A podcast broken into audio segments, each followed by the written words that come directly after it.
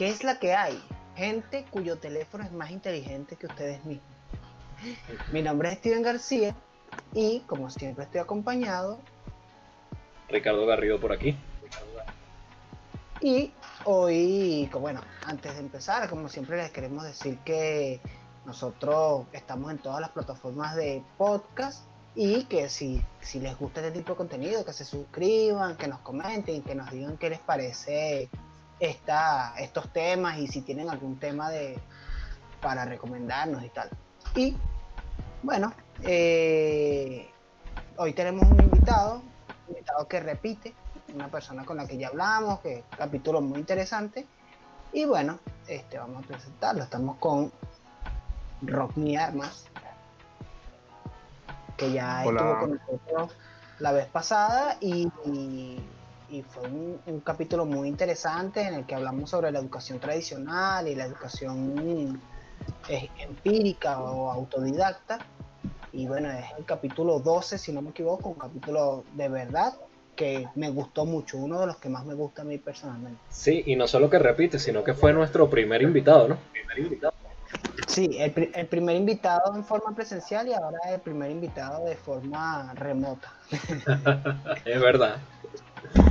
Sí, yo soy el, el invitado mantequilla que, el que utilizan para probarlo, para, probar.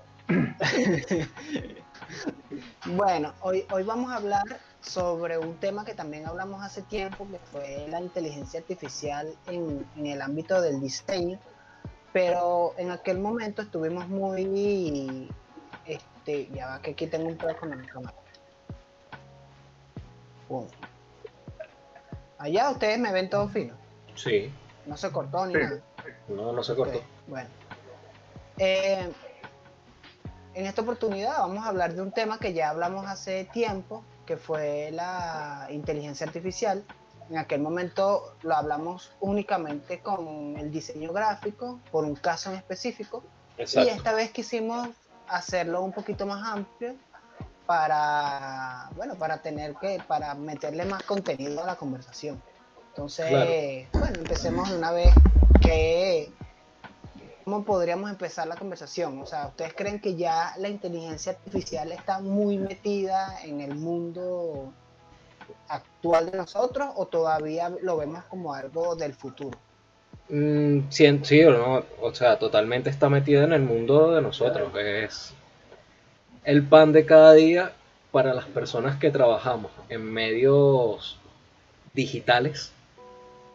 Y obviamente falta muchísimo para desarrollar, pues es una tecnología que no sé hasta dónde va a llegar, no sé si tenga algún límite, pero claro. Sí, está totalmente apoderada. Pero la cosa es que Sí, que la cosa es que en el estado en el que está ahorita, digamos que se está ocupando de algunas tareas básicas, ¿no? O sea, tú le puedes ya pedir a tu teléfono que una alarma y confiar que la va a poner o un recordatorio en el, calendario. Y hay otras aplicaciones, pero muy, creo que están muy enfocadas como, como a tareas eh, diarias, recurrentes, repetitivas, que de alguna manera como que uno puede delegarlas en la, inteligencia artificial. También está el tema de los automóviles autónomos y tal. O sea, ahí hay algunas aplicaciones, pero, pero creo que todavía es limitado. Pero ahorita creo que lo que más se está haciendo de inteligencia artificial es como la recopilación de datos, ¿no? O sea, que aprenden de, como dices tú, de las rutinas, o sea, como que la inteligencia artificial que se ha aplicado como en muchos aspectos en este caso lo más directo que tenemos son los teléfonos, este, es como a recolectar datos y a partir de eso decirte, mira, tú utilizas estas aplicaciones a tales horas, tú utilizas ciertas vainas a eh, eh, tanto tiempo, utilizas esto y tal, y a, raíz de, de, como de tu de tu rutina o de tu forma de usarla, es que ellos te lanzan un resultado. O sea, como que aprende y de ahí te va diciendo. O sea, creo que la, la, inteligencia artificial por ahora está funcionando de esa manera, como recopila datos y los transforma en, como diría como dice Ron, en algo básico. ¿No? Sí, en cierta medida pienso que es así, pero un poquito más allá de lo básico. A nivel de marketing, eh, la inteligencia artificial se está comiendo muchas cosas. Es decir, que a nivel de marketing y la inteligencia artificial, o sea, ahorita el marketing cuenta mucho con la inteligencia artificial precisamente por esa gran recolección de datos. Porque sin esos datos, Instagram, Facebook no es nada. Por ejemplo, dicen que las redes sociales no cobran por usarlas, pero la verdad es que el pago son nuestros datos, nuestra información, nuestros gustos. Ese es el pago de, esas, de esas redes sociales que la inteligencia artificial se hace llamar algoritmo. A través de esos algoritmos pienso que a lo mejor no es tan básico, porque realmente a través de esa recopilación de datos, la misma inteligencia artificial usa esos datos contra el mismo usuario, por así decirlo, ¿no? Para la segmentación. Claro, y, arma, y arma toda una estrategia de forma más eficiente que de la cual lo haría un humano, ¿no? Con esa cantidad de, datos que, recopila. Eficiente a de rapidez, ¿no? Ajá. Fíjate que ahí, es donde está la cuestión. Que esa sería una tarea que, perfectamente podría hacer 35 minions en un sótano de Facebook. Claro. Pero se la puedes delegar a la, a, la, a la inteligencia artificial y ya no tienes que tener 35 minions en un sótano de, de Facebook, sino haciendo otra, otra, otro tipo de tareas. Y ahí es donde creo que está la, que está la clave. Manejar, eh, o sea, conducir un vehículo no requiere de, de, o sea, requiere de una habilidad que se convierte como en parte, o sea, en, una, en una cuestión mecánica, encrocha, frena, acelera, produce, encrocha, y estás, y estás pendiente de unas señales y unas cosas que están pasando. Puede ser si, lo, si se sistematiza lo suficiente, puede ser predecible. Es complejo, es complejo. Un mono, un perro no pueden, no pueden, no pueden producir un vehículo, pero una computadora sí. Con, la suficiente información puede conducir un vehículo y eso te permitiría a ti, en un futuro utópico, te permitiría a ti hacer otras cosas que, que, no sean, bueno, de alguna manera perder el tiempo eh, yendo al al, al trabajo. Creo que lo mismo pasa con otras, con, con, otras áreas de conocimiento, sobre todo cuando se trata de analizar grandes bases de datos que a un ser humano le llevaría muchísimo tiempo hacer. Exacto. Sí. O detectar creo patrones, que, Creo que pasa más o menos como lo de la cuando la revolución industrial y cuando la creación de máquinas que, que por ejemplo una máquina que le pusiera chapas a una a una botella no que Tenía, o sea, como que pasaste de, tener a un montón de gente haciendo eso de manera manual y la máquina se encargó de, hacer eso, ¿no? Y, en ese momento tal vez la gente sintió la vaina de que, coño, este, las máquinas nos, llegaron a robarnos el trabajo y que, claro. y que mucha gente pensará que, eh, o sea, como que pasa lo mismo con la inteligencia artificial, ¿no? Que mucha gente sentirá que la inteligencia artificial también llega de cierto modo que a robarnos el trabajo, pero es más bien es automatizar algunos procesos del trabajo, creo yo. No, y aparte, de, sí, aparte de automatizarlos, también es cuestión de que hay gente que no estará de acuerdo, pero es cuestión de evolución. O sea, el humano no se puede dedicar a lo mismo que se dedicaba hace mil años. Eh, y avanzar y hay, y hay procesos a los que los humanos ya no se deberían encargar.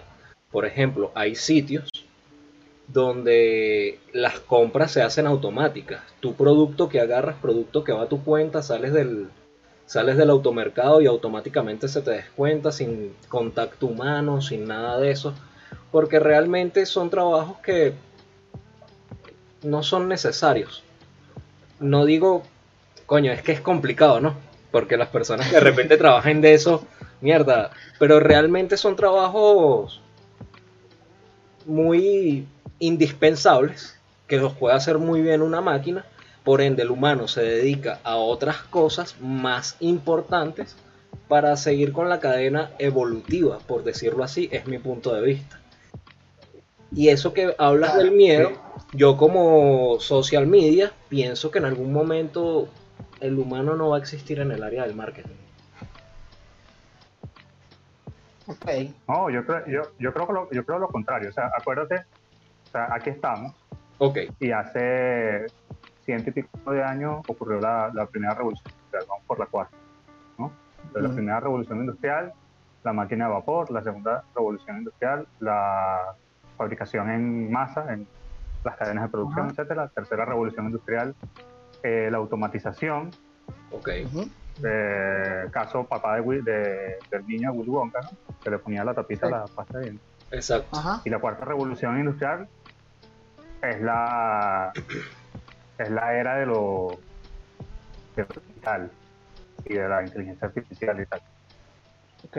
Que ya no, que, que supera, o sea, digamos, es llevar el tema de la, automi- de la automatización a, bueno, ya no, estos robots, digamos, tienen una programación fija de agarrar esta pieza aquí y la pone aquí, agarra esta pieza de aquí y la pone aquí, ¿no? Claro. Eh, y es llevar eso como a que realmente el, el, el sistema sepa dónde tiene que poner el, el, el- el- qué pieza, ¿no? Inteligencia artificial. Yo lo Que va, mucho más allá de la automatización, sino que también eso, como que tiene una capacidad de, de decisión es- en cierto modo, ¿no? Sí, exacto. Y en ese Claro. sentido yo creo que, por ejemplo, en, la, en las áreas creativas, eh, a ver, ¿cuánto, ¿cuánto tiempo pasas tú montando una grilla? Eh, porque primero tú tienes que definir los parámetros. pues, Sí, por- claro, de- tengo de- que de esa grilla. Tú tienes que saber qué es Tengo que qué- hacer una cur- no, curaduría primero de contenido completo, qué me va a funcionar, leer qué es lo que yo quiero mostrarle a las personas, a ver si me funciona, no me funciona, cómo proyecto el contenido, cómo no hacerlo, según la grilla, ¿no? Según también el avance de la grilla misma. Pero Luego tienes que dependiendo... seleccionar una fecha, Exactamente, sí. Escribir unos textos, a ver si hay que montar arte. Dar direcciones de arte, exacto. Entonces, ahora imagínate si tú solamente tuvieras que ocuparte de, de generar cuáles son los criterios de éxito de esa grilla. Mira, necesitamos hablar sobre esto y que, nada, la computadora te arroje un resultado donde te esté recomendando fechas, donde te Exacto. esté recomendando lecturas que tú puedas hacer al, al- al respecto, eh, o, o te arroje una paleta de color o una paleta de tipografía. O sea, digamos, un trabajo que a lo mejor tú te tripeas a hacer, pero que si te pones a ver, eh, no es la no es la parte más es la parte que más tiempo te lleva y no es la no es la decisoria lo, lo que realmente incide son los criterios que tú estableces para eso o sea cuáles son los criterios de éxito del proyecto A Exacto. o sea, Claro. Yo lo veo, yo lo veo un poco- así. Una pregunta que les quería, o sea, para, para llevar la, la conversa un poco con, con una reflexión que yo venía haciendo, es que esto es como desde el punto de vista del diseño, pero visto como algo amplio, ¿no? La palabra diseño, sin, sin, sin caer como en especificación. Eh, y una, de, una- la- o mejor dicho, la definición que yo comparto de, de- de diseño, no les puedo decir a la web porque se me olvida, pero básicamente dice que es el proceso que convierte la creatividad en innovación. Y la innovación, o sea, digamos, a ver, esto, esto fue una innovación en, en su momento. Sí. Y es innovación en el sentido de que antes de eso habían teclados, sí, habían teclados, pero digamos, este modelo, esta distribución de teclas, estos materiales fue lo que se convirtió no, tanto en un éxito, sino en, en algo de uso común. El teléfono celular fue una innovación y luego el teléfono celular con la pantalla táctil, a partir de eso fue otra innovación, ¿no? Porque cambió un paradigma y toda, toda la industria adoptó ese modelo. Entonces, y el diseño es el proceso, la creatividad, a ti se te puede ocurrir hacer el, el teléfono con, con la pantalla táctil, pero esa creatividad no sirve de nada si no hay un proceso que la lleve a que realmente sea innovadora y se masifique. Ok. Claro. Entonces, el, el- ¿dónde entra en ese proceso la, la inteligencia artificial? ¿no? Porque el- hay quien dice que el, el diseño es un catalizador para el cambio. O sea, es- y él está en constante evolución. ¿no? Entonces, viéndolo un poco como veíamos la- la- la- las eras industriales, el diseño ha pasado de estar cada vez más asociado a productos físicos a cada vez más asociados a experiencias. Entonces, pasamos por productos físicos, muebles, y mesas, eh, eh, como nació la profesión del diseño, haciendo cosas, ¿no? Produciendo cosas. Eh, luego, los servicios, ¿no? El, o sea, digamos, cómo se prestaban esos servicios, cómo, cómo esas cosas llegaban a su usuario. luego la experiencia, ¿no? Luego se incorpora el tema de la experiencia, o sea, ya no solamente diseña, se diseña el objeto, se diseña el servicio, ¿no? Cómo, cómo interactúa no sé, la industria con, con, la persona, sino cómo utilizo yo la cosa, ¿no? Que viene la experiencia de usuario, ¿no? Cómo utilizo yo el color. Y ahora, cada vez más, el, el, los diseñadores están es, incorporados desde la concepción misma de la tecnología. ¿Por qué? Porque Siri, por ejemplo, o, o cualquier asistente de voz no tienen una interfaz gráfica. Pero ahí hay gente diseñando ya no la experiencia, sino el cómo interactúo yo con, esa cosa que es absolutamente intangible, como puede ser un, un, asistente de voz. Y ahí entra, ahí hay, hay equipos, eh, hay equipos de personas que desde guionistas de series de televisión, de cine, eh, dialoguistas que, que, trabajan para, para Apple, que trabajan para Movistar, sí. Eh, dándole personalidad a los asistentes de voz y tal y son equipos multidisciplinarios de, de, diseño. A lo que voy con esto es que yo creo que todo en general, todo el, el, a, lo, a, lo, que nosotros nos estamos dirigiendo, es que cada vez la economía está sustentada cada vez más en lo intangible. Y lo tangible se va automatizando, se va, se va mecanizando de alguna manera. O sea, ya no, una vez que diseña, una vez que está sea, bueno, un diseñador industrial, un video que creo que se lo pasé a Steven, que es un tipo que tiene, no sé, 40 años haciendo mobiliario, dijo un día, todas mis sillas son iguales, son iguales porque las hago yo. Y este cerebro tiene una capacidad limitada, un conocimiento limitado, un lenguaje limitado, unas experiencias limitadas que hacen que todo, todo el resultado de mi trabajo sea más o menos el mismo. vamos a ver qué pasa si agarramos una red neuronal, una inteligencia artificial y le hacemos la pregunta, ¿cómo hacer que la gente se siente de la manera más cómoda posible con la menor cantidad de material posible? Ah. Un resultado, una silla tal, unos retoques mínimos y se puede producir en más. De hecho, de hecho tengo una, una experiencia de una gente que hace sillas justamente, que ellos, imagínate que tienen acuerdos con un montón de fábricas y ellos tienen en almacenes un montón de piezas que son retazos y son sobras de cosas que salen de la fábrica, ¿sabes? Entonces, eh, ellos crearon una inteligencia artificial con un algoritmo y una red neuronal que, que conoce cada una de las piezas que está en ese lugar, medida, tamaño, resistencia, todo, ¿no? Y se encarga de diseñar sillas en base a las piezas que tiene. Y son sillas que cumplen con unos estándares, ¿no? De, tamaño, de comodidad, de no sé qué, forma y tal. Y surgen resultados como esto, eh, que yo lo, compartí hace rato, esto. ¿no? Esto es creado por una inteligencia artificial. Y es una silla que aguanta tanto peso, o sea, como que cumple con unos estándares pero si te o sea, tú ves eso y te das cuenta que es una silla que parece un Frankenstein porque está armada de un montón de piezas eh, aleatorias casi. Sí, claro. Pero no, son realmente aleatorias. No, y que se ve hasta artístico, hasta artísticamente abstracto, ¿no? Tú pones eso en un museo y tú dices, una silla así.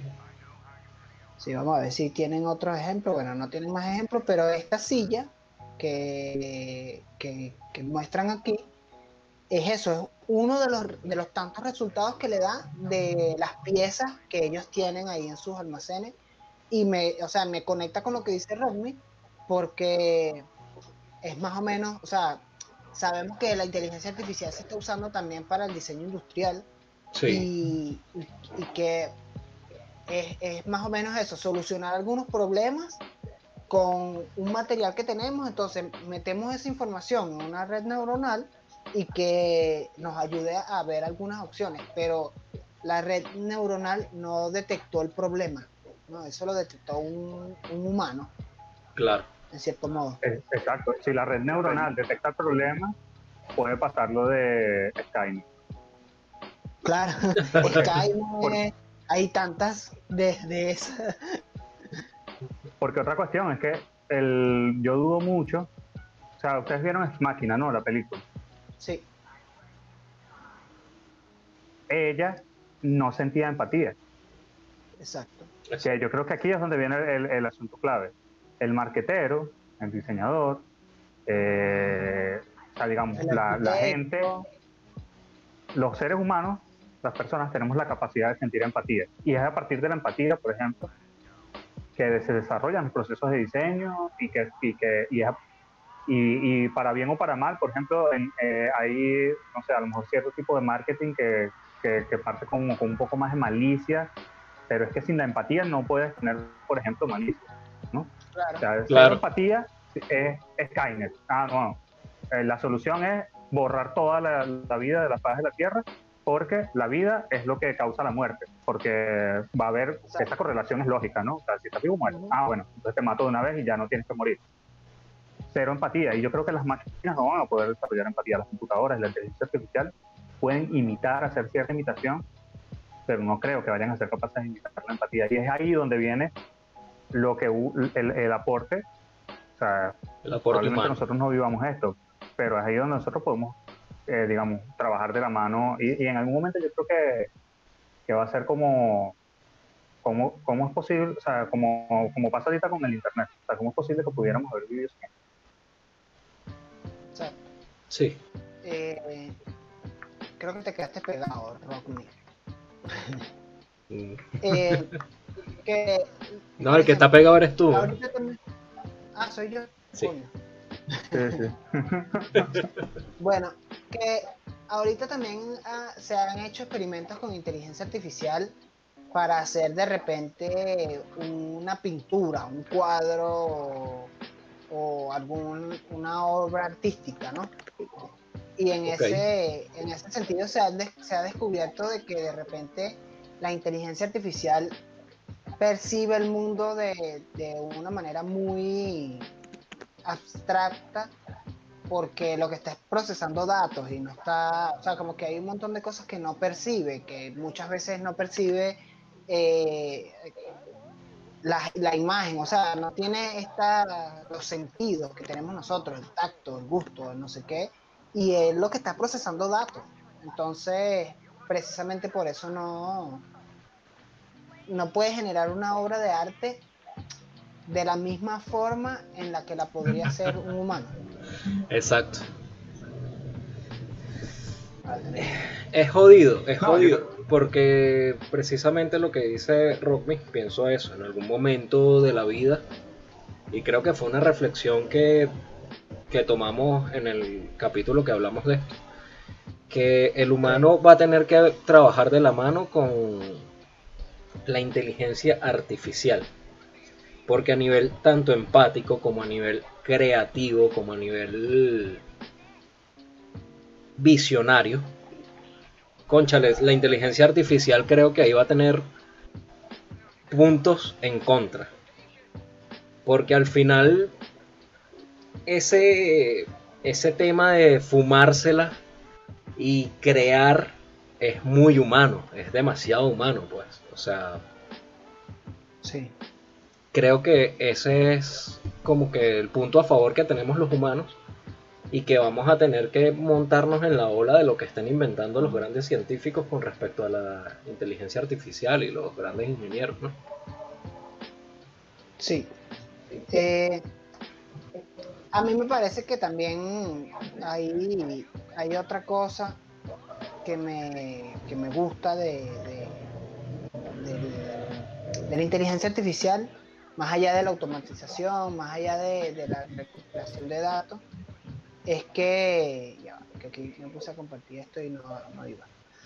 Eh, es que la, la, eh, cuando más se desarrolla la inteligencia artificial, también hay un montón de cosas que, que se pueden ver que no se veían antes. O sea, por ejemplo, por ejemplo, es que este caso de, de la silla me parece muy interesante porque llegar a esas soluciones desde la forma de pensar del ser humano a mí me parece muy difícil porque nosotros nos basamos mucho en, en la estética, en la forma, en también no, nos fijamos mucho en el concepto que ya tenemos de una cosa, por ejemplo, una silla.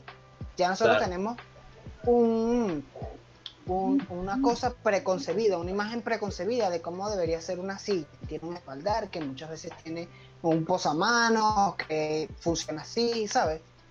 Y entonces la, la inteligencia artificial, todas esas cosas se las salta y no se la salta en el sentido de, que no existan, sino que la parte estética se la, omite un poco, al menos de que tú le des el orden de que tome en cuenta la parte estética, ¿no?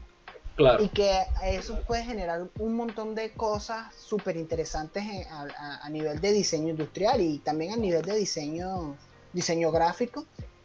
Por ejemplo, el caso del ruso que hablamos en aquel momento, o sea, como que los resultados que lanzó cuando le, pedían un logo eran resultados que, eran difíciles también de lograr a nivel humano como tal por, por esto mismo, por la parte estética y por la parte... Por todos los parámetros que, que se supone que poseemos para realizar ciertas cosas. Y es que es difícil porque alguien que hace sillas y se concibió haciendo sillas con un espaldar, con unas cuatro patas, con tal. Verga, el humano es muy tapado, ¿no? O sea, le gusta estar como que si así es la silla, así se hacen las sillas y de generación en generación vamos a hacer las sillas así. Y coño, weón, esa terquedad es, esa terquedad. Yo, yo, creo que no es tan. Ajá que creo que es una cuestión de escala, o sea, de capacidades. Es el cerebro humano. Es que a eso iba, porque de repente un artista no haga sillas, pero te puede concebir una, concebir una silla muy distinta y hasta funcional. Entonces depende como del punto de vista y de la perspectiva de cada cerebro, ¿no? Y, también es una cuestión evolutiva, o sea, mira las sillas de Macintosh, las sillas de, de esta primera generación de, diseñadores. Y por ejemplo, la silla en la que yo estoy sentado ahorita, que es una Herman Miller, es la primera, y siendo Herman Miller, que es una marca así como legendaria del diseño y la ergonomía, esta es la primera silla ergonómica que se produjo en, el mundo y fue en los años 60. Eso fue hace nada.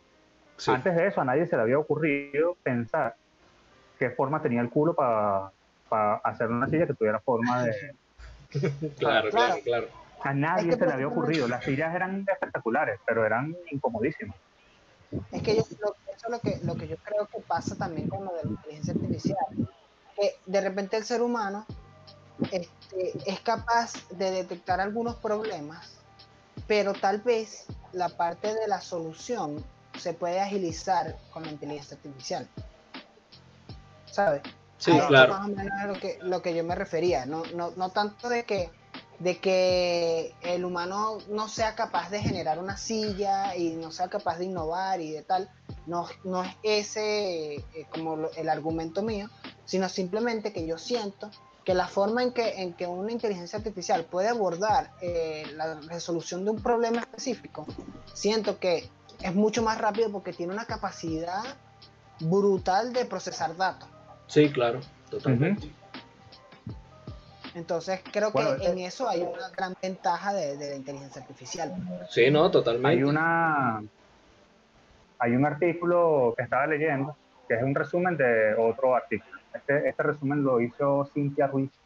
Yo les, les puedo pasar el link. Pero básicamente analiza como la experiencia de Netflix y el uso que hace de la inteligencia artificial. En rasgos generales, dice que bueno, Netflix utiliza la inteligencia artificial de tres maneras, ¿no? Para el aprendizaje supervisado, el aprendizaje no supervisado y el aprendizaje de esfuerzo. Entonces, en el, no, en el supervisado, eh, digamos, lo, lo, que la inteligencia artificial está viendo son las recomendaciones, las cosas que la gente le da like. Esto lo guardo, esto no lo guardo, esto lo, esto lo vi, esto no lo vi, ese tipo de cosas. Este, En el aprendizaje no supervisado, los algoritmos más bien agrupan eh, a los usuarios que se parecen, sin etiquetas, este, sino son, son como agrupaciones naturales. Este, así forman grupos de clientes y crean de manera más o menos automatizada diferentes versiones de la interfaz. Este, de manera que le pueda, que puedan más o menos predecir qué le van a mostrar primero y qué no. Este, y también estamos hablando que esto ocurra en tiempo real. Sí, sí, ¿no? Y, el último, que es el, eh, su red neuronal decide qué miniatura te muestra según el grupo de personas que tú eres. Puede mostrarnos a nosotros tres la misma serie o la misma película, pero nos muestra una miniatura que supuestamente para mí es más atractivo. Exacto. Ese es el aprendizaje de esfuerzo, que es el último que ellos aplican, que es lo más cercano al diseño tradicional que tienen, pero viene después de los otros dos. Y es donde personaliza, personalizan las recomendaciones de contenido y sus portadas para maximizar la coincidencia, que es lo lacra, lacra aquí. Que Steven y yo, que tenemos un gusto relativamente parecidos en, en películas, por ejemplo, este, y aquí es donde, donde, por ejemplo, estos autores dicen que, que, la inteligencia artificial puede potenciar las bondades del design thinking, del, diseño centrado en las personas. ¿Por qué? Porque eh, primero hace el, diseño, hace la entrega y hace el uso de esa interfaz, lo hace en tiempo real. Y segundo, porque no tiene problemas de escala hay millones de usuarios de Netflix y todas sus portadas son distintas. Claro. No, no tienes que no piensas por grupos de usuarios.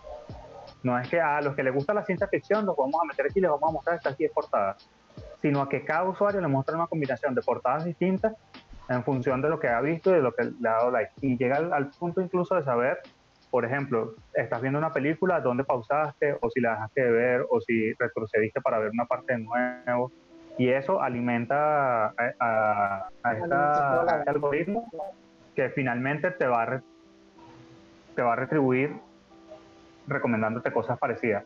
Eso tiene, me parece rechísimo desde el punto de vista de, que no hay nada más centrado en la persona que procurar un diseño único para cada persona y eso es imposible hacerlo con escala humana. Claro. Pero también creo que corre el riesgo de lo que llaman las cajas de resonancia ¿no? Cuando bueno, eh, yo estoy leyendo, no sé, ponte que soy Quanon, soy un conspiranoico y así un conspiranoico de derecha que cree que, que hay una, un complot mundial de la pedofilia y las vacunas para controlarnos a todos y los algoritmos saben que, o sea, van viendo que esas son las búsquedas que yo hago en, en Google, esos son los videos que yo veo en YouTube y ese tipo de contenidos que consumo en Netflix y va a llegar un punto en que eso es lo único que me va a aparecer como resultado en mis búsquedas, que eso es lo único que me va a aparecer en publicidades de, del Instagram cuando yo entre, es lo único que me va a aparecer en Twitter como recomendación. Y esto se convierte en un círculo vicioso que lo que hace es atomizar o tiene el, el peligro de atomizar a la sociedad como en, en, grupos que no son capaces de dialogar entre sí porque únicamente están acostumbrados a hablar con, su, con sus iguales. Y es como mínimo como mínimo riesgoso, creo yo. Claro, sí, claro.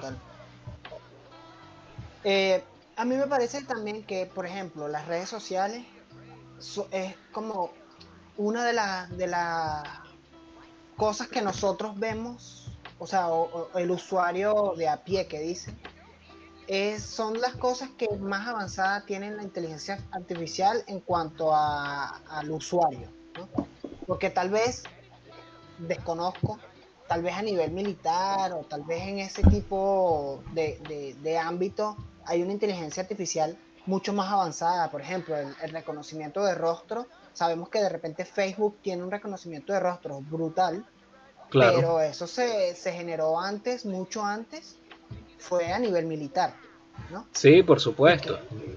Y que, en cierto modo creo que a Amazon hasta le dieron un stop.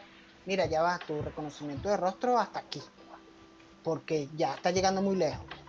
¿Tú no te acuerdas una peli de Will Smith donde hay un satélite que se acerca, público, que se llamaba ajá, que se acerca a la Tierra y ¿Cuál, ve la...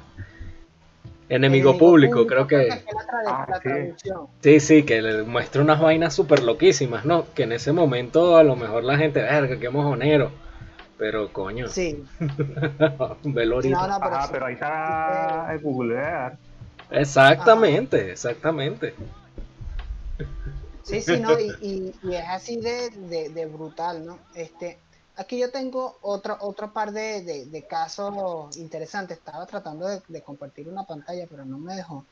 Vamos a ver si lo puedo lograr. Vamos a ver aquí. Pa, pa, pa, esto. Compartir pantalla. Vamos a compartir. eh,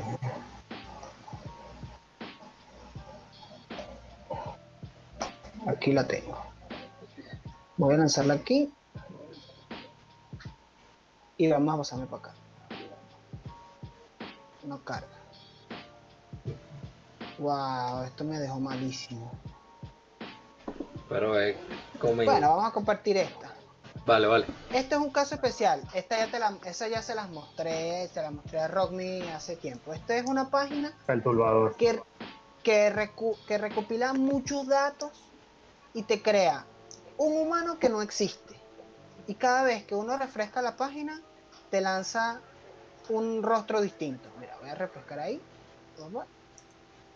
Ajá, pero se supone que estas personas no existen. Esto está armado por inteligencia artificial. Y de hecho, en algunos casos se nota mucho, tal, por ejemplo, en este en específico, la tipa tiene un ojo distinto que el otro. El color es el mismo, pero la forma es distinta. Se nota que vienen de formas Totalmente. distintas. Exacto. La ceja, este, la- los labios y tal. Pero te muestra un rostro súper creíble. ¿no? Sí, totalmente. Y, o sea, yo no, yo no sé cuál es el objetivo de esta página, no sé. Crear bots para Pero- Facebook. Pero me Imágenes de parece, perfil para perfiles en Twitter fantasma. Sí. sí, pero me parece brutal que cada vez que yo le doy aquí, me sale una persona nueva y que me digan que esta persona no existe, no, me explota el cerebro. Claro, sí, y no, esto está creado totalmente. por una red neuronal muy parecida a lo del FaceApp, ¿no? Ajá. que el, el FaceApp es esta aplicación que te pone viejo, te pone joven, te cambia sexo, que no sé qué y tal, Claro. que lo que hace es recopilar una serie de datos y luego cuando tú usas el filtro, lo que hace, bueno, el, eh, la piel normalmente envejece de esta manera, las arrugas que ya tú tienes te las, te las, Te las te, marca. te las exagero y no sé qué y tal. Exacto. Y a mí lo que más me, me perturbaba de esa aplicación es que mi versión viejo siempre era la misma independientemente de la foto en que yo me tomara. O sea, siempre era la misma versión, que, que es lo que más me perturbaba que yo decía, coño, debe ser que en serio yo voy a hacer así. Porque la, la- la cantidad de datos que tiene esa aplicación, la, la cantidad de datos, la, la ayudan a que, bueno, este rostro de esta forma se puede ver siempre de esta manera. Entonces, verga, me parece que, eh, o sea, que eso para mí, hace dos años, hace el año pasado, a principio del año pasado, me parecía algo muy difícil, ¿sabes? Y ya sucedía. Sí, totalmente. Es arrecho. Yo nunca usé esa aplicación, no por, por huevonadas, pues. O sea, sí lo usaría a ver qué tal. Pero siempre pensé que era una aplicación de una manera medio espía, así como que, Ahí gente- hay algo. Para mí ahí había algo. No, es que, es que más que teorías, ese tipo de aplicaciones, y ojo, no, a mí no me parece necesariamente malo, pero bueno, cada quien es dueño de su rostro como para eso. Yo nunca lo he utilizado ni, Exacto. ni me ha cuadrado justamente por eso, pero es que justamente es doble. Es como los captcha en las páginas web. Ajá, Cuando tú haces un captcha de seleccionar la bicicleta, que cada vez más difícil saber qué es una bicicleta según las imágenes que te ponen, Exacto. Eso funciona doble. Es el filtro de seguridad que, que te está aplicando una página web para que tú no seas un robot, pero por otro lado es, y por eso las imágenes son cada vez más ambiguas y más difíciles de descifrar. porque a la inteligencia artificial, a esa inteligencia artificial en particular que están entrenando para saber qué es una bicicleta y qué no, tú lo que le estás dando es criterio. Mira, y no basta con decirle, mira, una bicicleta tiene dos ruedas, una cadena, eh, una serie de rayos, un volante. Ya no basta con eso. Al principio a lo mejor sí. Claro. Sino bueno, ¿qué pasa? ¿Cómo se ve una bicicleta entre otras bicicletas? Una bicicleta comparada con una moto. O sea, cada vez la o, cuál es la diferencia entre un autobús y yo me yo me he quedado en el, cap, en, el captcha eh, muy pegado tratando de saber si lo que estoy viendo es un barco o es un autobús que está rodando por una costa. Exacto, sí, sí. Ese tipo de cosas pasa. Igual que del CAPTCHA, hay, otra, hay otra versión, que es la versión de las palabras. En el momento en que tú, que nosotros escribíamos una palabra, realmente estábamos transcribiendo libros y cosas así, ¿sabes? O sea, como que en algún momento el CAPTCHA, que era ese en específico, el de las palabras, eran libros que estaban digitalizados, fotos y cosas así, que se estaban convirtiendo en libros digitales y nosotros no sabíamos que estábamos aportando a ese sistema de que era escribir un libro. Y como dices tú, funciona de dos maneras. Es ah. la página protegiéndose de que tú no seas un bot y lo que tú le aportas al cacha se convierte en una cosa útil. Sí. Es muy arrecho, es muy, muy arrecho esa vaina, marico. Porque... Y una pregunta. Ah. No, dale, dale, dale. No, no, lo que iba a decir era que, que, es muy arrecho porque tú dices, o sea, cuando tú internalizas como el pedo de la inteligencia artificial, tú no sabes a qué niveles saben de ti, ¿no? Que claro, a mí no me importa, yo no soy Snowden ni nadie de eso que me van a meter preso por saber secretos de la nación. Pero si lo internalizas y piensas, mierda, es como medio rudo. Eso era todo. Sí, bueno, aquí ya voy a compartir otra, otra paginita. Vamos a compartir aquí. Esto es un proyecto de inteligencia artificial que hace obras de arte, esculturas y cuadros y vaina, ¿no? Claro. Entonces, fíjense, este tipo de forma, o sea, está viendo esto parece una ola tal. Y a, la inteligencia artificial, la data que le dan es el material que puede utilizar y una serie de datos que expresan una sensación o un sentimiento. Y él o ella o eso interpreta y lo convierte en una, en una obra, ¿no? Y así lo presenta. Entonces, o sea, esto a mí me parece brutal. Sí. Este tipo de formas que se generan, mira, estos colores aquí. Y todo esto es, lo mismo, es una, es una.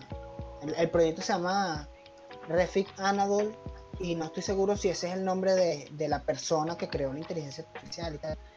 Pero, o sea, esto que era lo que hablábamos al principio, de que de repente las soluciones o de repente la interpretación de la realidad que hace la inteligencia artificial es muy distinta. Recuerdo un caso que colocaron dos inteligencias artificiales a comunicarse entre sí y fueron eliminando palabras del idioma, en ese momento el idioma que las pusieron a comunicarse fue el inglés, empezaron a, eliminar palabras y a cambiar la sintaxis, la sintaxis de la, de la escritura o de la forma en que se comunica en ese idioma porque les parecía que era ineficiente.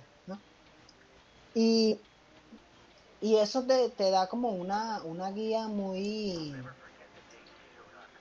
O sea, te da una guía de lo que puede ser una inteligencia artificial. Es procesar datos de, Exacto, procesan los datos de la manera más eficiente posible porque su objetivo principal es procesar datos y no crear cosas realmente.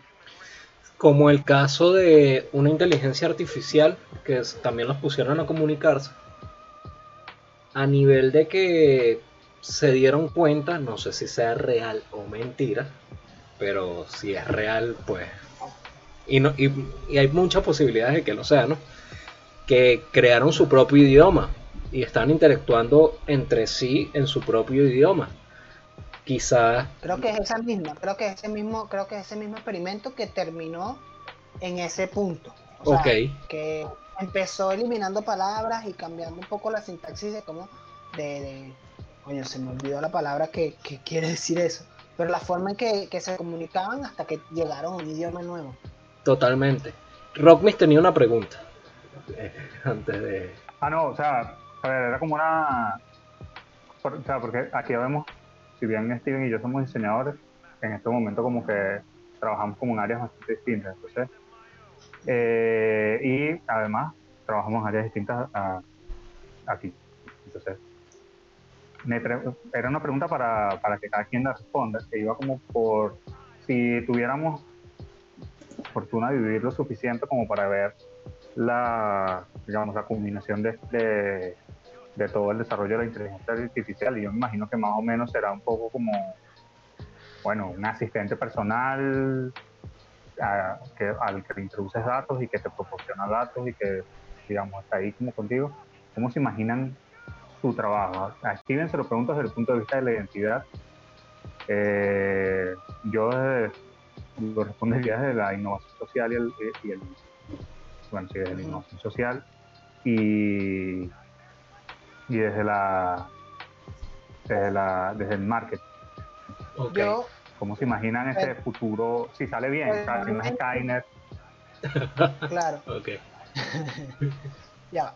Eh, yo personalmente creo que la inteligencia artificial en el área de diseño y más que todo en el área de diseño de marca y tal, puede en, en un futuro más cercano convertirse en esta figura de la persona que hace lo que llamamos carpintería, que produce y que expande el, el universo de identidad. por ejemplo, se, una agencia de diseño toma un- una agarra un brief, ¿no?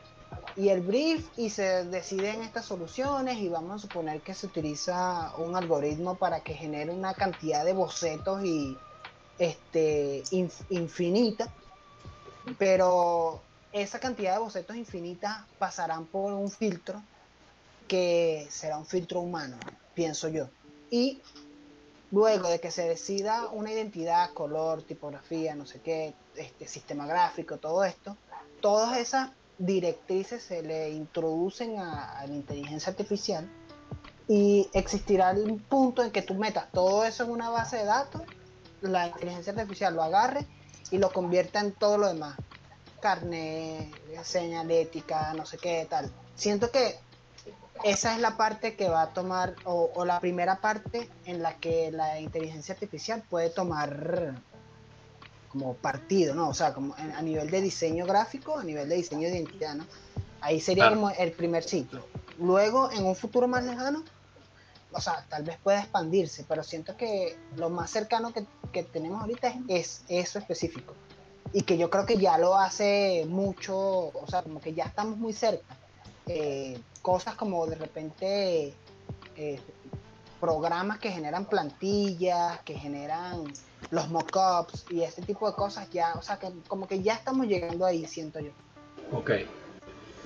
Concuerdo en ciertos aspectos, sí, bastante igual. Porque, bueno, mi, mi ideal así en marketing, porque sí lo he pensado, este, en cuanto al social media.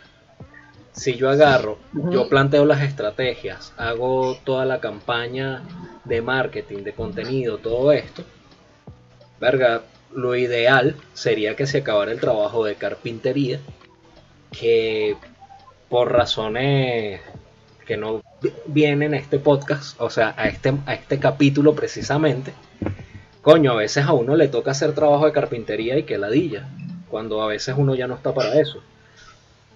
Me gustaría, y estamos muy cerca de eso, es un sitio donde tú montes tu estrategia, tu contenido, todo, todo lo que se va a hacer y todo eso se distribuya a la manera estratégica que tú quieres y listo. Lo que tengas que hacer es afinación y seguimiento a esas cosas, ¿no? Pero sería como a lo que pienso que vamos próximamente. Sí, yo creo que estoy de acuerdo. Eh, en general creo que la... Ahorita, ahorita respondo, pero en general creo que la que hay que verlo como pasó tal cual en la revolución industrial, ¿no? O sea, antes había alguien que hacía así y alguien dijo, verga, coño, este pana, o sea, es poco eficiente, o sea, además ocurren accidentes laborales y tal, se pueden reemplazar por una máquina. Esta es la versión bonita, ¿no? También hubo gente que se sin trabajo, pero bueno. Claro. Sí. Ah, a ver, un trabajo de mierda también. Exacto. Eh, yo creo que, por ejemplo, en mi campo, que depende, depende mucho del contacto con las personas, pero también depende mucho de, de tener un amplio espectro de referencias y de conocimientos que uno no siempre tiene. Este, creo, creo que para, la, para, poder innovar tienes que haber vivido como, o sea, tú no puedes saber si, por ejemplo, o sea, cómo, cómo activar una comunidad en función de, de hacer un laboratorio de innovación para trabajar una plaza o para trabajar una acera o para trabajar un tema de organización comunitaria si no conoces otras experiencias que te puedan servir de referentes, positivos o negativos. Y, esas, y esos referentes a veces son muy difíciles de conseguir si tú no estás eh, metido en ese mundo. Exacto. Yo me imagino, eh, digamos, que quizá no es un asistente virtual, pero sí es un lugar en el que si logras hacer la pregunta correcta, te, te, arroje resultados que realmente te aporten. No, no como Google, que, que, para, para, yo obtener un resultado relativamente decente de una búsqueda ahorita en los buscadores, sea, porque yo no quiero encontrar lo, o sea, lo que yo necesito encontrar no aparece. Entonces tengo que buscar en Google, tengo que buscar en Bing, tengo que buscar en, en siete buscadores distintos para poder ah, eh, y, y hay, no joda, hay que adivinar, hay que buscar en, hay, tengo que buscar en alemán, tengo que buscar en inglés, tengo que buscar en francés, porque si busco en español, entonces los resultados son una locura. Entonces, por un lado me ilumino por allí, luego en el momento en el que las ideas que, que ya se están trabajando en un equipo multidisciplinario y tal,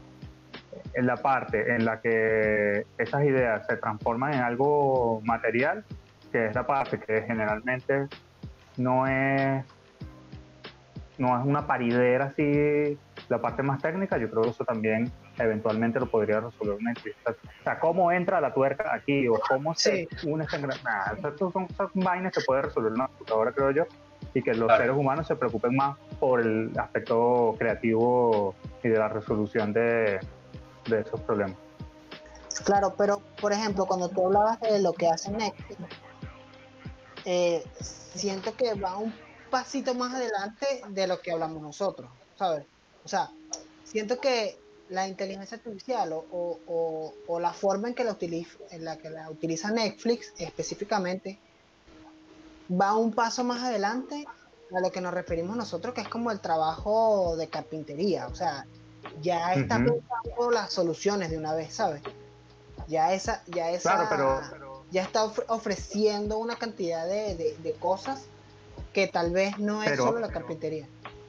Es carpintería. Es carpintería en el sentido de que Netflix al final lo que hace es generar una interfaz de usuario para cada usuario.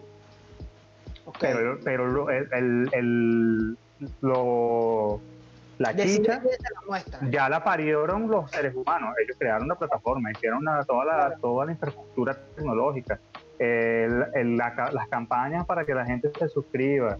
O sea, digamos, todo eso está hecho, pero sería imposible, absolutamente imposible tener un batallón de diseñadores viendo los datos de, ah, mira, a Steven le gustó, le gustaron estas 10 películas, por lo tanto yo le voy a recomendar le voy a hacer una portada para esta, una portada para esta y una portada para esta. Eso sería imposible con seres humanos. Entonces sí, es un trabajo, es un trabajo más, o sea, es una escala muy gigante. O sea, obviamente tú no vas, tú eres Steven de Caricuado, o sea, tú no vas a hacer el mismo uso que va a hacer Netflix, que es una transnacional. Pero en esencia yo sí creo que es lo mismo. solo que es a una escala muy distinta, muy, muy distinta. Sí, sí, pero, pero también tiene razón que de repente el, el, la forma de diseño ya la, la, la, pensó un humano, ¿no? Y Netflix y lo que hace es replicarla, ¿no? O sea, eh, vas a agarrar una captura de la película que te estoy mostrando. Esa captura la vas a pasar por esta cantidad de filtros y a estos filtros le vas a poner estas letras en este tamaño, no sé qué tal. Todo eso ya lo decidió un humano. Hay unos parámetros humanos allí. Exacto. Es lo que yo, eh, y yo creo. toda la razón yo creo que sí hay 17 diseñadores en California haciendo portadas de películas para Netflix. O sea, yo creo que esa parte, que es la más, más peor, esa parte yo creo que sí la hacen humana. Ok. Digo yo, me, puedo estar equivocando. En todos lados siempre hay maquilas de, ese tipo de cosas. Sí. Eh, yo tengo aquí más referencias, ahorita las, las, perdí. También está todo este tema de, de, los humanos digitales, que es como otro, es como un campo mucho más profundo, que es como esto de que, de que tú puedes crear una especie de avatar que es tu humano digital, ¿no? Y que también se alimenta de tus, de tu, de tu forma de hablar, se alimenta de tu forma de, comunicarte y todo esto, y puede hacer, o sea, tú, tú podrías tener una presentación donde no estás tú personalmente, sino que está un humano digital que responde lo que tú responderías, ¿no? Ok. Y, y también hay como que empresas que pueden tener a su representación de un humano, o sea, una empresa, imagínate, no sé, Netflix mismo, que de repente tenga un humano Netflix, que es con el que tú te comunicas y ese humano representa lo que representa Netflix como empresa. Y a mí me parece que eso, o sea, estamos en un mundo parece de película, ¿sabes? Sí, sí, sí, es que es totalmente surreal. Para, mí eso es alerta de Skynet. Sí, no, total. Es que es totalmente surreal. Yo veo la, inteligencia artificial como algo surreal, que está activo ahorita. No sé a qué va a llegar, porque hay posibilidades infinitas. Pero, coño, también es como de miedo. O sea, es tan surreal como para lo bueno como para lo malo, ¿no? Este, tanto más que todo por el desconocimiento. Pero lo que tú hablas, o sea, yo lo presencio burda en redes sociales con los chatbots, donde hay unos que están tan bien hechos que tú ni idea que estás hablando con un bot, realmente. Ok, imagínate, y esos chatbots también están diseñados de esa manera, aprenden cómo se comunica o cuáles son los ¿Mm? valores o cuáles son las palabras más utilizadas. Posibles, posibles preguntas que te hagan, todo. Instagram tiene un chatbot increíble donde incluso puedes contestar automáticamente a comentarios de post. Si la persona dice estas tales, tales, tales cosas, vas a responder esto. Y lo respondes como si fueses tú y tú te olvidas de eso. Y si lo haces bien... que en Twitch, ahorita que estoy consumiendo bastante de Twitch, ah. eh, agregamos que son bots moderadores y tal. Y de repente eh, la persona que está streameando dice alguna palabra en específico, el, el bot, ¡pum! publica algo. Por ejemplo, estamos hablando tú y yo y de repente yo digo, bueno, hacen juego, sí. Que estamos en todas las plataformas de, de podcast y tal, y de repente el bot escuchó que dije todas las plataformas de podcast y ¡pum! lanza ahí los links a todas esas plataformas y me pareció brutal, ¿no? O sea, sí, claro. me parece que eso ya, o sea, llegar a esos niveles de, automatización es como algo que para mí de verdad hace menos de, un par de años era impensable. Que, es arrecho porque... Y es algo que yo defendería mucho de ser millennial, ¿no?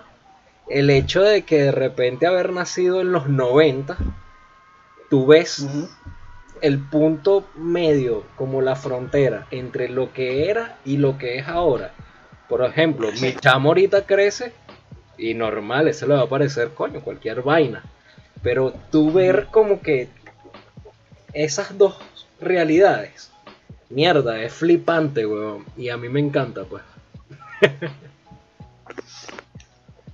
Ustedes conocen el, hablando de bots, ¿conocen el, concepto del valle inquietante? No. no.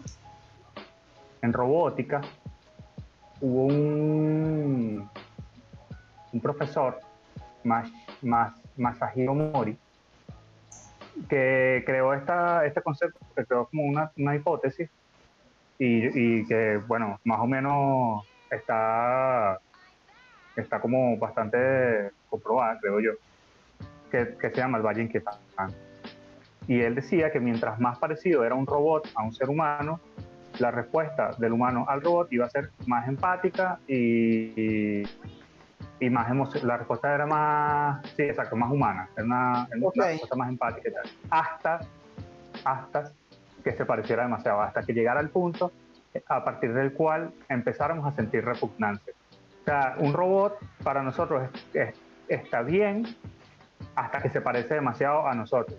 Y yo creo que lo mismo pasa con, con, la, con la inteligencia artificial, que, y que bueno, el, la cosa va para allá. O sea, eh, que eso pasa en la película de inteligencia artificial de Steven Spielberg. Ajá, exactamente. Esto, esa película es la, la, la, la premisa esa. ¿Se han visto los experimentos de Dynamic? Coño, lo que hacen a los perros estos robóticos que dan miedo. Sí. Que tienen un canal de YouTube. Sí, yo estoy. yo no sé si han revisado lo último, último, último que ellos han hecho. No, no. Debo verlo. No, tienen que revisar ese canal. Es una locura. O sea, hay, hay, hay un video muy, muy brutal. Creo que es de fin de año del 2019 de, los, de todos sus robots bailando haciendo una coreografía.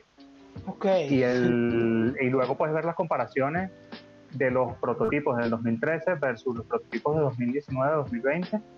Y, y, eso, es, la, cuestión del valle inquietante está allí, allí, allí.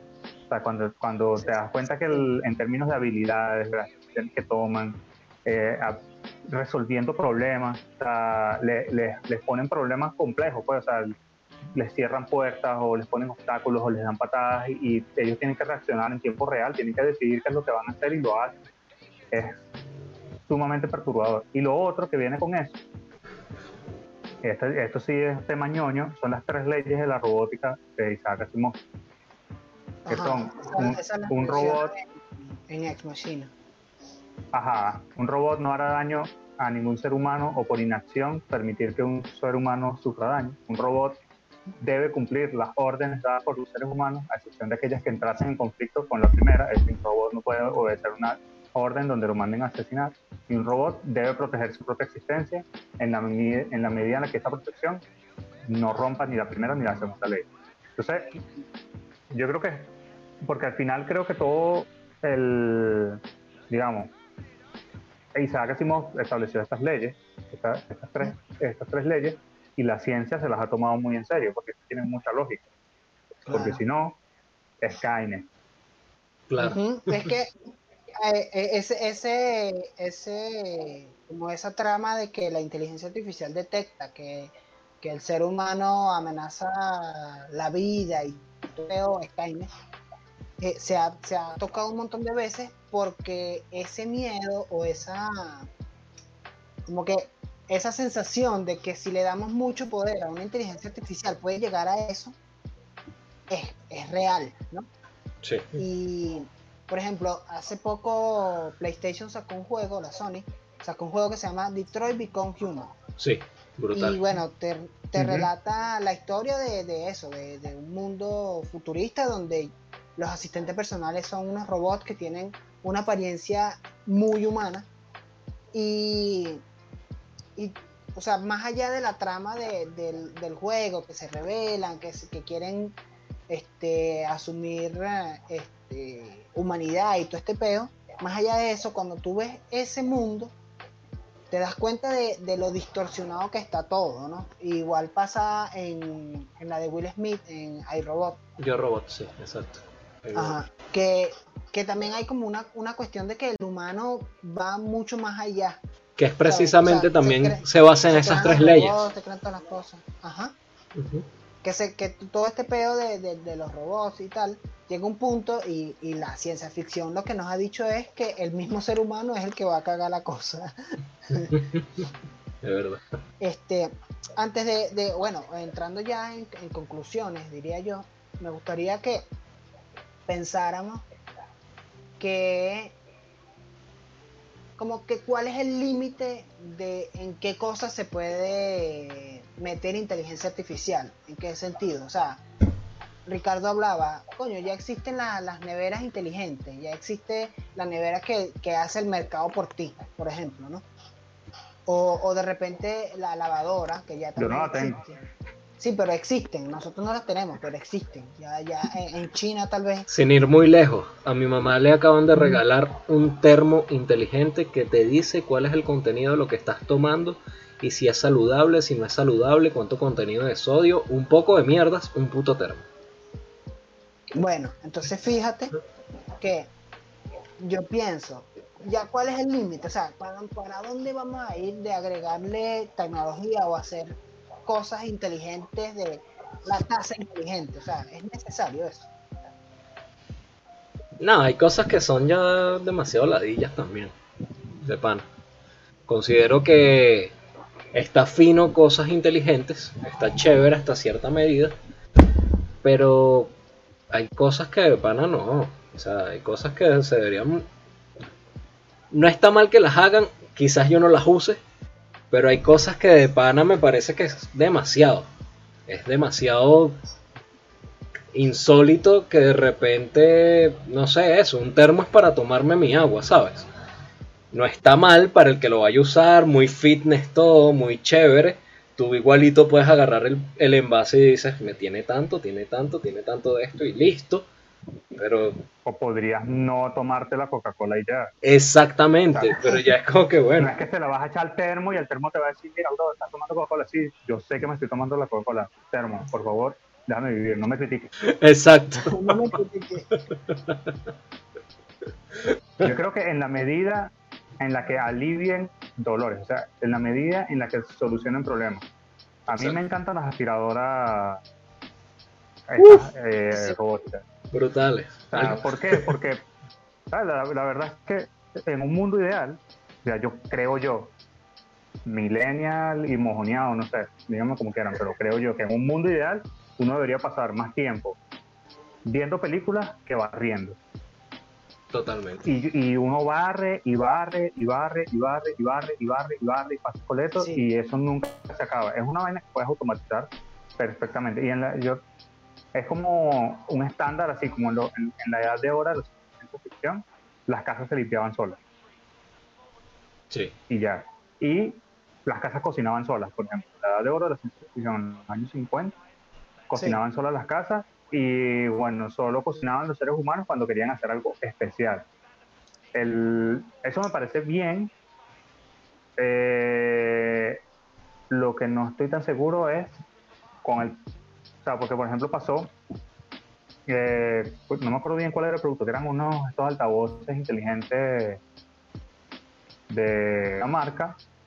que sí, eran como era como el sistema, un, todo un sistema de, de casa inteligente. La empresa quebró y las personas que tenían ese, la, empresa no quebró, la compró Google.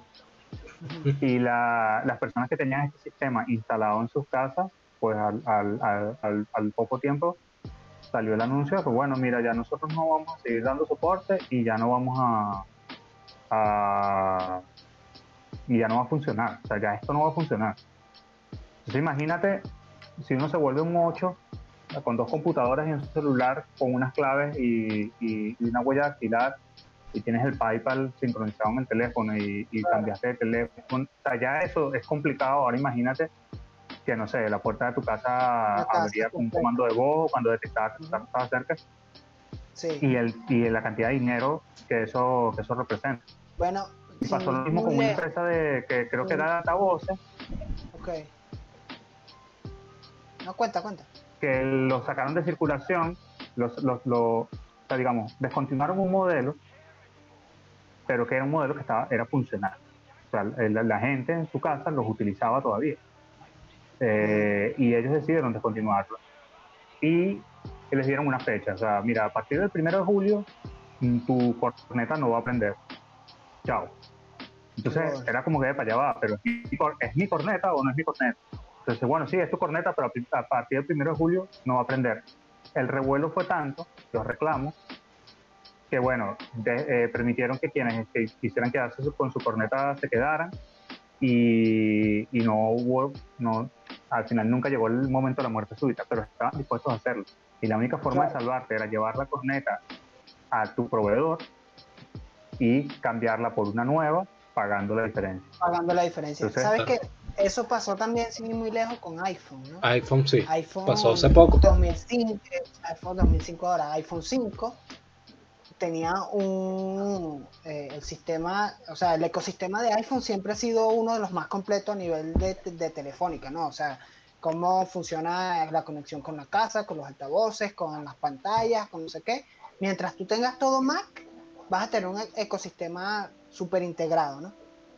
Resulta que eh, iPhone 5 tenía una conexión, el, el, enchufe era un tipo de conexión. Cuando pasan a iPhone, a iPhone 6, cambian ese enchufe. Todas las casas que se habían adaptado a tener conexión de iPhone 5 por todos lados, o sea, que tú ponías tu teléfono aquí, cargaba y tenías eh, eh, altavoces, lo enchufabas aquí por la pantalla, lo enchufabas aquí para no sé qué. Todo eso, este, la gente que tenía eso, marico, así como dices tú, les, descontinuaron una vaina que funcionaba burda y que tal vez habían gastado un montón de plata en, instalar eso, ¿no? Entonces, coño, a veces la tecnología y la evolución de la tecnología también en cierto modo nos puede ahí medio me falla, pero siento que nos fuimos un poquito lejos de, del tema de la inteligencia artificial. Entonces, bueno, eh, me parece que, que, lo que hablamos está súper interesante y que ya podemos ir cerrando, ¿no? O sea, ya, siento que podemos ir despidiéndonos. Sí, sí. Y bueno, agradecerle, agradecerle a Rockme por, por volver a ser el primer invitado en un, en un formato nuevo. Exacto. Y y bueno, que bueno, tú sabes que siempre que, podamos te vamos a invitar porque conversar contigo es, es interesante y es, bueno conversar contigo, siempre se aprende. Pero, pero sigan manteniendo el patrón. O sea, primer invitado, primer invitado en repetir eh, online y ahora hay que, o sea, para siempre ser el primer invitado. Cuando, lo hagamos, al aire libre, en un parque, el primer invitado. Exactamente. o primer invitado post-COVID, por ejemplo. Ah, claro. O en vacunarse. O bueno. Hay varias, hay varias opciones. El primer podcast cuando la inteligencia artificial nos arropa. Primer invitado hablando de Skynet. El primer invitado Terminator también. Exacto. Bueno, entonces, como siempre le decimos, este, déjenos sus comentarios, si, si conocen algún, algún artículo, algún proyecto de inteligencia artificial que toque estas áreas de diseño, marketing, este, cualquier arte y tal, este, coméntenos, lo dejen un link y tal, porque también nos interesa saber qué cosas no, no, conocemos, pues, y bueno, nos pueden dejar sus comentarios, su like. Si no les gusta este contenido, díganos también, porque bueno, uno nunca sabe. Y por acá, hasta aquí llego yo. Claro, estamos hablando.